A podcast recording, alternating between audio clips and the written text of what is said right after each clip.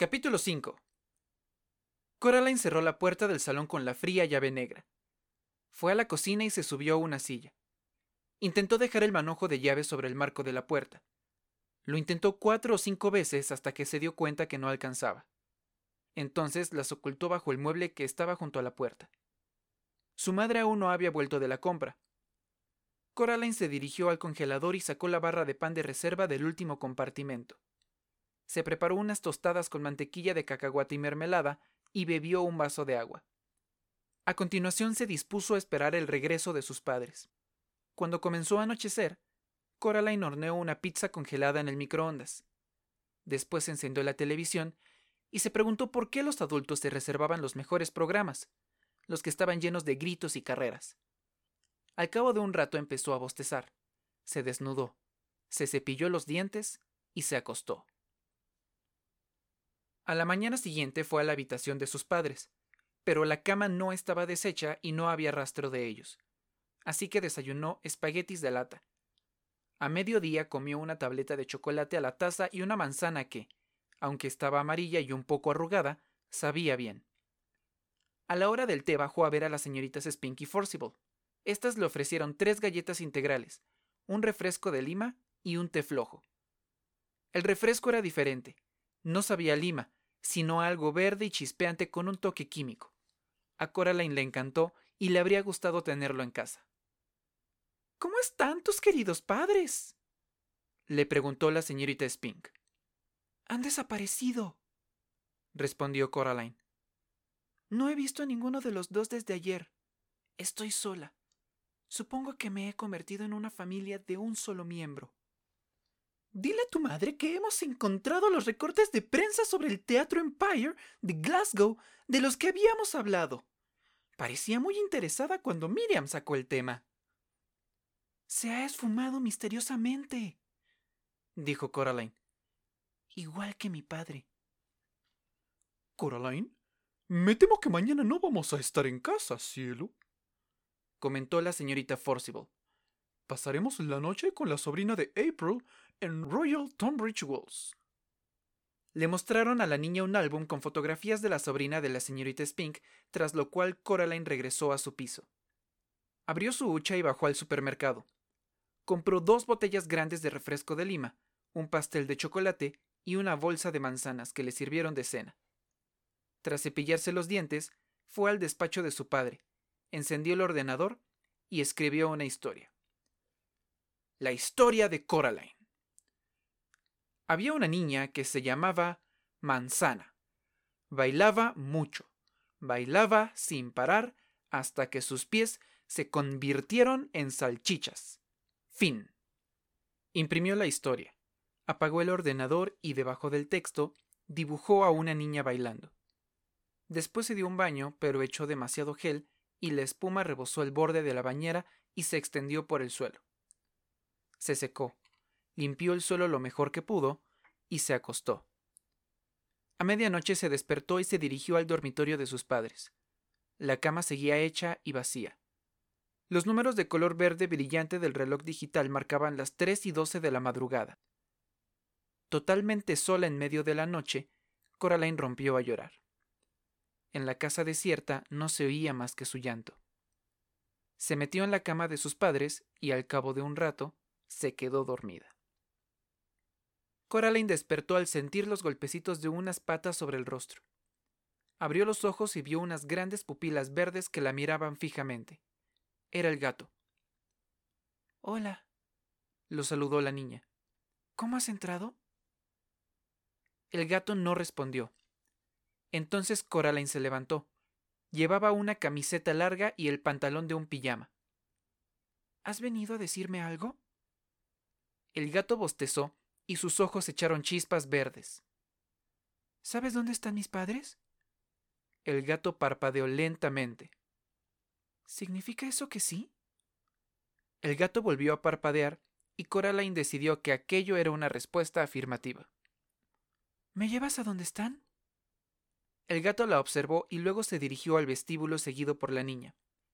Recorrió el pasillo y se detuvo al final, junto a un espejo de cuerpo entero. En otra época, Este había formado parte de la puerta interior de un armario. Lo habían puesto allí al mudarse, y aunque la madre de Coraline comentaba a veces que quería sustituirlo por algo nuevo, aún no lo había hecho. La niña encendió la luz. El espejo mostraba el pasillo, que era lo que había a su espalda, y sus padres aparecían reflejados en él como si estuviesen vagamente situados en el vestíbulo. Parecían tristes y solitarios. Cuando Coraline los miró, la saludaron despacio con manos flácidas. El padre rodeaba con un brazo a la madre. Los dos le devolvieron la mirada desde el espejo. El padre abrió la boca y dijo algo, pero ella no lo oyó. Su madre sopló en la parte interior del cristal y escribió rápidamente con la punta de un dedo, antes de que el vaho se borrase. Sonaduya. Cuando el vaho se desvaneció, sus padres también, y en el espejo quedaron tan solo las imágenes del pasillo, Coraline y el gato. ¿Dónde están? le preguntó la niña al animal.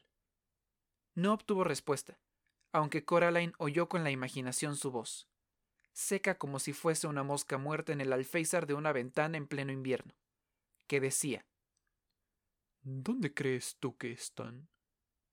No van a regresar, ¿verdad? dijo Coraline. Al menos, no por sus propios medios. El gato parpadeó y Coraline lo interpretó como un sí.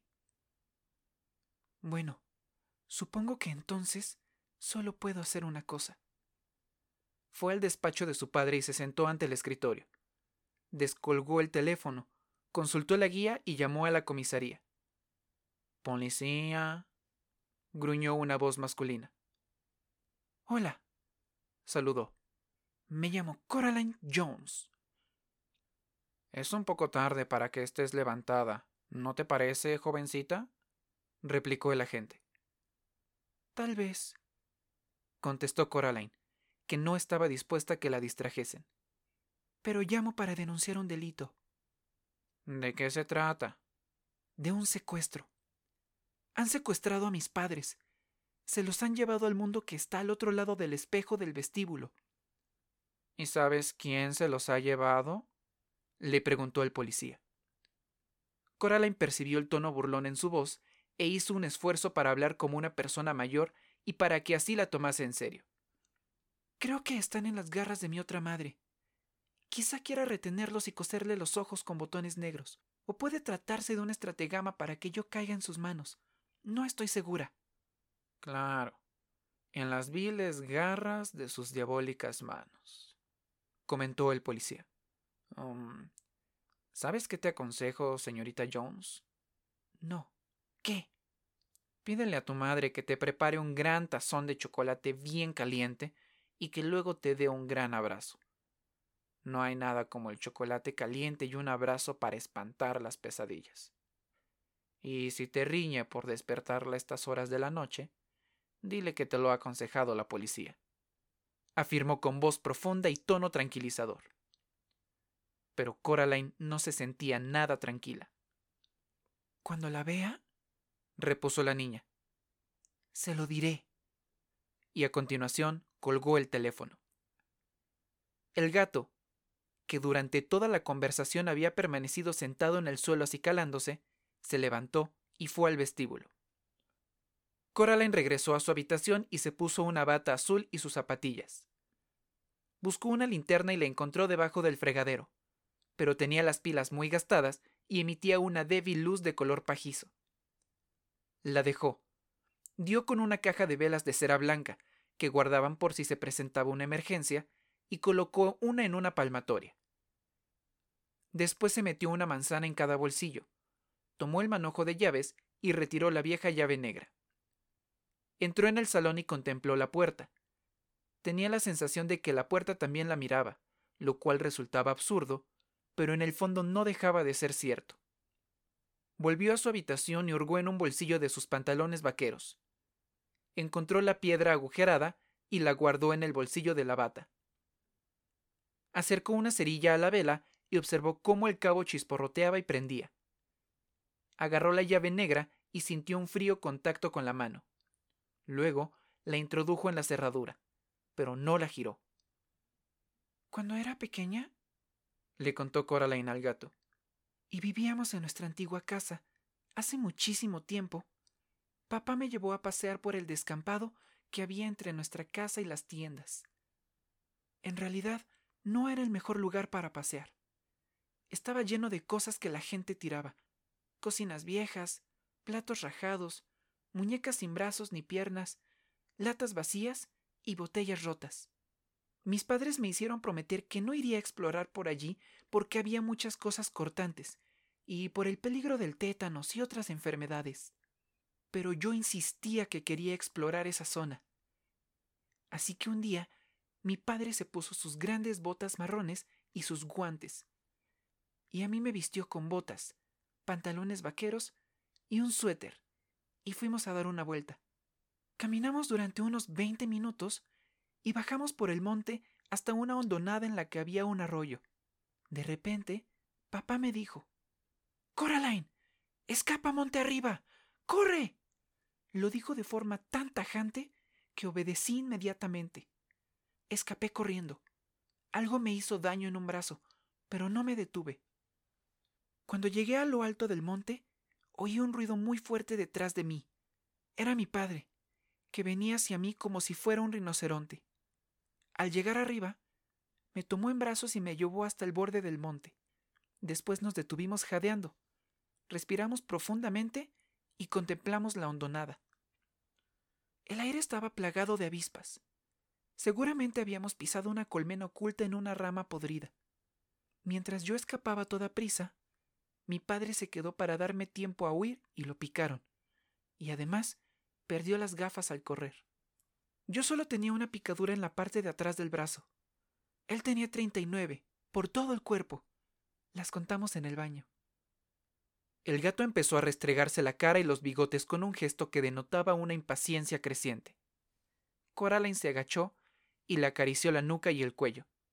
El animal se levantó, dio unos pasos hasta ponerse fuera de su alcance, y luego volvió a sentarse y a mirarla. En fin, continuó la niña, el caso es que mi padre regresó al descampado para recuperar sus gafas. Dijo que no se había asustado cuando las avispas lo picaron porque estaba concentrado en ayudarme a escapar. Sabía que debía darme tiempo a huir. De lo contrario, las avispas nos habrían atacado a los dos. Coraline giró la llave y sonó un clunk bien fuerte. La puerta se abrió de golpe. Al otro lado no había pared de ladrillos, solo oscuridad. Un viento frío barrió el pasadizo. Coraline no hizo ademán de cruzar la puerta y dijo que no había sido valiente quedarse allí para que lo picaran las avispas, añadió Coraline. No fue valiente porque no tenía miedo, y además era lo único que podía hacer. Pero regresar después para buscar las gafas, cuando sabía que las avispas estaban allí y se encontraba aterrado, para eso sí que es necesario tener valor. Coraline dio un paso hacia el oscuro corredor y percibió el característico olor a cerrado, a humedad y a polvo. El gato la acompañó sin hacer el menor ruido. ¿Y por qué es necesario tener valor? le preguntó el gato con tono de indiferencia. Porque cuando haces algo a pesar del miedo que sientes, respondió ella, necesitas tener mucho valor. La vela proyectaba enormes sombras parpadeantes y extrañas en la pared. Coraline oyó algo que se movía en la oscuridad, aunque no distinguía bien si estaba junto a ella o a un lado. Parecía como si aquello, fuese lo que fuese, caminara a su paso. ¿Y por eso vas a regresar al mundo de la otra? le preguntó de nuevo el gato. ¿Porque tu padre te salvó de las avispas? No seas tonto, le contestó Coraline. Regreso a buscarlos porque son mis padres. Si ellos descubriesen mi desaparición, estoy segura de que harían lo mismo por mí. Oye, ¿sabes que has vuelto a hablar? Qué suerte tengo al contar con una compañera de viaje tan sabia e inteligente, comentó el animal. Su tono seguía siendo sarcástico, pero se le había puesto el pelo de punta y llevaba la cola, que parecía un cepillo, muy levantada. Coraline iba a decir algo como lo siento o el camino no era mucho más corto antes, cuando la vela se apagó de repente como si alguien le hubiese dado un manotazo. A continuación se oyeron ruidos como de alguien que corretease y revolviese objetos, algo que puso a Coraline muy nerviosa, con el corazón a punto de estallar. Extendió una mano en la oscuridad y sintió, en ella y en la cara, el roce de algo tenue, como una telaraña. Entonces se encendió la luz del fondo del pasillo, deslumbrándola por contraste con las tinieblas, y se perfiló la figura de una mujer. Coraline, cariño, la llamó. Mamá, exclamó la niña, y corrió hacia ella aliviada y feliz. Cielo, dijo la mujer, ¿por qué te marchaste de mi lado? Coraline se encontraba demasiado cerca para detenerse, y no pudo evitar que la otra madre la rodeara con sus brazos fríos. Se mantuvo rígida temblando por dentro, mientras la otra madre la sujetaba con firmeza. ¿Dónde están mis padres? le preguntó Coraline. Estamos aquí, respondió la otra madre con una voz tan parecida a la de su verdadera madre que Coraline casi no podía distinguirlas. Estamos aquí, dispuestos a quererte, jugar contigo, cuidarte y ofrecerte una vida llena de cosas interesantes. Coraline retrocedió y la otra madre la soltó a regañadientes. El otro padre, que estaba sentado en una silla del vestíbulo, se levantó sonriendo. Vamos a la cocina, sugirió.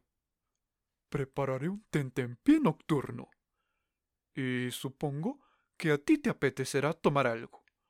¿Tal vez un chocolate caliente? Coraline recorrió el vestíbulo hasta llegar al espejo del fondo. No reflejaba nada más que una niña en bata y zapatillas que tenía aspecto de haber estado llorando y cuyos ojos eran de verdad, no botones negros. La niña sostenía una palmatoria con una vela apagada.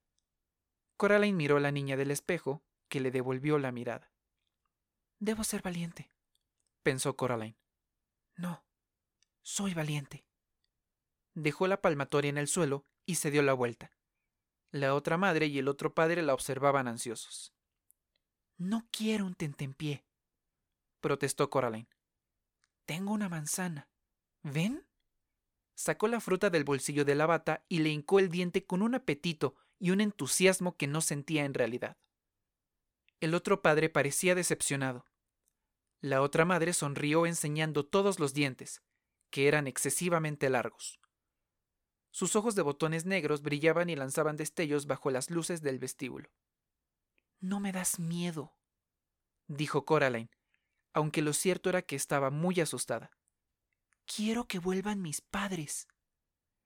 Daba la impresión de que los contornos de la realidad se habían difuminado. ¿Qué interés tendría yo en hacerles algo a tus padres?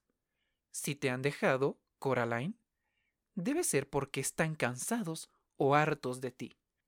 Pero yo nunca me cansaré de ti, ni te abandonaré. Conmigo estarás segura. El cabello negro y de aspecto mojado de la otra madre ondeaban en torno a su cabeza como los tentáculos de una criatura que habitase en el fondo del océano.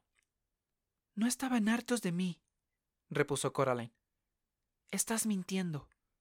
Tú los has secuestrado. Pero qué tonta eres, Coraline. Se encuentran de maravilla donde están.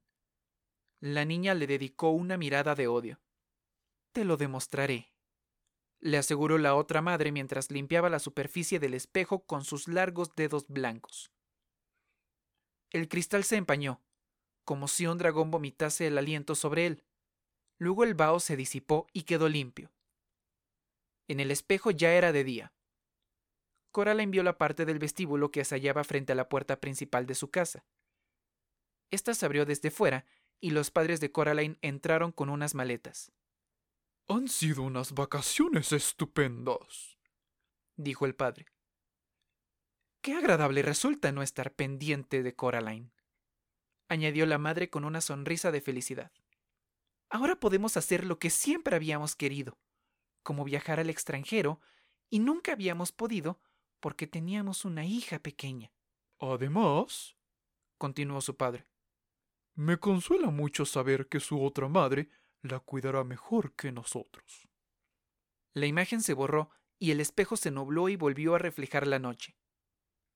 ¿Lo ves? le preguntó la otra madre. No, respondió Coraline. Ni lo veo ni lo creo. Esperaba que aquella visión no fuese real, pero no estaba tan segura como se esforzó por aparentar. En lo más íntimo albergaba una pequeña duda, como un gusano que corroe el corazón de una manzana. Alzó la vista y distinguió la expresión de la otra madre.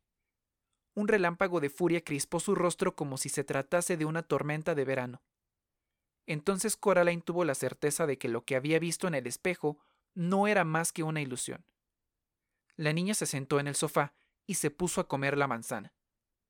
Por favor, le suplicó la otra madre, no hagas más difíciles las cosas. Entró en el salón y dio dos palmadas. Tras una especie de crujido, apareció una rata negra que se quedó mirándola. Tráeme la llave, le ordenó. La rata se agitó nerviosamente y cruzó la puerta abierta que conducía a la casa de Coraline. Regresó arrastrando la llave. ¿Por qué en este lado no tienen su propia llave? preguntó Coraline. Solo hay una llave, igual que solo hay una puerta, respondió el otro padre. Cállate, le mandó la otra madre. No debes perturbar la cabecita de nuestra querida Coraline con esas trivialidades. A continuación introdujo la llave en la cerradura y la giró. El cerrojo estaba atascado, pero al fin se cerró con un sonido metálico. La otra madre guardó la llave en el bolsillo de su delantal. Fuera de la casa un color gris luminoso había comenzado a aclarar el cielo. Si no vamos a tomar un tentempié nocturno, comentó la otra madre, nos vendrá bien, al menos, un sueño reparador. Yo vuelvo a la cama. Coraline, y te sugiero que hagas lo mismo. Puso sus largos dedos blancos sobre los hombros del otro padre y los sacó fuera de la habitación. Coraline fue hasta la puerta de la esquina. La empujó con fuerza, pero estaba cerrada con llave. Los otros padres habían cerrado también la puerta de su dormitorio. Coraline se sentía agotada, pero no quería dormir en su habitación. No quería dormir bajo el mismo techo que la otra madre. La puerta principal no estaba cerrada. Coraline salió al amanecer y bajó los peldaños de piedra. Se sentó en el último escalón. Hacía frío. Entonces algo peludo se restregó contra ella de forma suave e insinuante. Coraline dio un salto, aunque respiró aliviada cuando comprobó de qué se trataba. Oh, eres tú, le dijo al gato. ¿Lo ves? repuso éste. No es tan difícil reconocerme, aunque no tenga nombre. Ya. ¿Y qué hago si quiero llamarte? El animal frunció el hocico y no se dejó impresionar por la pregunta. Llamar a los gatos es un ejercicio sobrevalorado, confesó. También podrías llamar a un torbellino. ¿Y si fuese la hora de comer? ¿No te gustaría que te llamasen? Por supuesto. Pero con gritar a comer es suficiente. ¿Ves cómo los nombres no son necesarios? ¿Para qué me quiere esa mujer? ¿Por qué desea que me quede con ella? Supongo que quiere amar algo, algo que no sea ella misma. Es como si le apeteciese comer. Es difícil saber lo que sienten las criaturas así. ¿Qué me aconsejas? El gato estuvo a punto de soltar un comentario sarcástico, pero se sacudió los bigotes y dijo Desafíala. No creo que juegue limpio, pero es de las que adoran los juegos y los retos. ¿A qué te refieres con eso? Le preguntó Coraline al gato. Pero éste no contestó. Se limitó a estirarse con placer y se marchó. De pronto, se detuvo, regresó y añadió Yo en tu lugar entraría en la casa. Duerme un poco. Te espera un día muy largo. Luego se fue. Coraline comprendió que tenía razón. Entró sigilosamente en la casa silenciosa. Pasó ante la puerta cerrada del dormitorio en el que la otra madre y el otro padre. ¿Qué? pensó. ¿Dormían? ¿O acaso aguardaban? Entonces se le ocurrió que si abría la puerta, encontraría la habitación vacía, o para ser más exactos, se trataba de una habitación vacía que estaría deshabitada hasta el momento en que ella abriese la puerta. En cierto modo, así resultaba más fácil. Coraline se dirigió a la imitación verde y rosa de su verdadero dormitorio. Cerró la puerta y arrastró la caja de los juguetes para bloquear la entrada. No evitaría que entrasen, pero si lo intentaban, el ruido la despertaría. Al menos eso esperaba. Los juguetes, que estaban dormidos, se despertaron y se quejaron cuando movió la caja, pero enseguida volvieron a dormirse. Coraline echó un vistazo debajo de la cama, por si había ratas, pero no vio nada. Se quitó la bata y las zapatillas, se acostó, y el sueño la asaltó sin darle apenas tiempo para pensar en lo que había querido decir el gato al hablar del desafío.